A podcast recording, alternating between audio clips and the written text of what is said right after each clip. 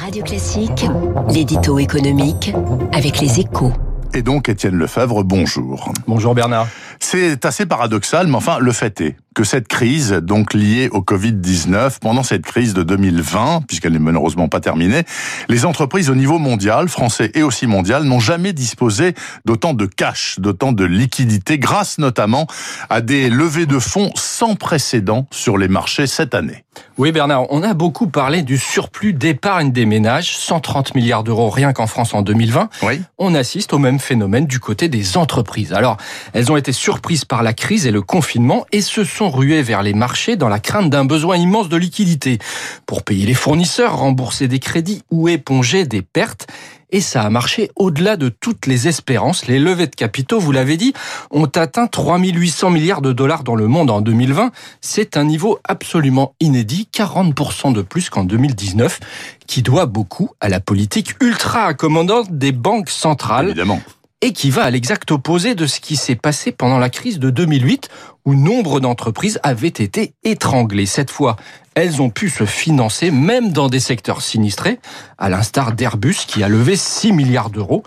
Il faut ajouter à ce tableau les aides des États en France en particulier, l'appétit a été féroce pour les prêts garantis, mmh.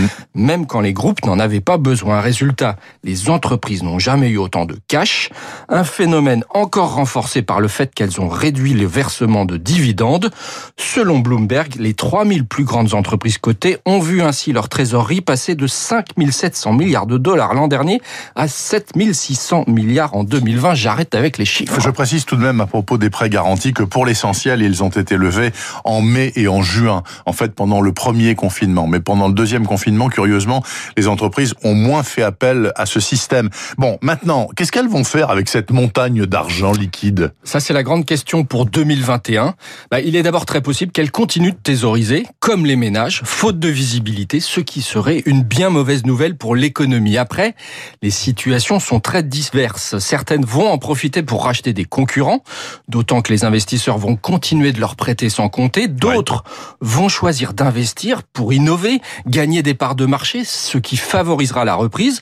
D'autres encore vont rendre de l'argent à leurs actionnaires. Et puis, et puis, il y a toutes celles qui sont en grande difficulté en termes d'exploitation, d'endettement, même si on ne le voit pas vraiment dans cette économie sous perfusion.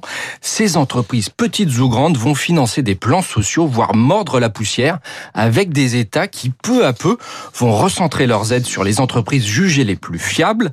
Voilà pourquoi une vague de faillites est redouté en 2021 malgré toutes ces liquidités disponibles. Merci pour votre éclairage, Étienne Lefebvre. Vous en, vous en fournirez un autre dans une demi-heure à propos de l'affaire du rachat des chantiers de l'Atlantique par un repreneur italien. On avait annoncé ça comme étant une chose faite. Apparemment, c'est pas si évident que ça et c'est sans doute une mauvaise nouvelle pour les chantiers de l'Atlantique.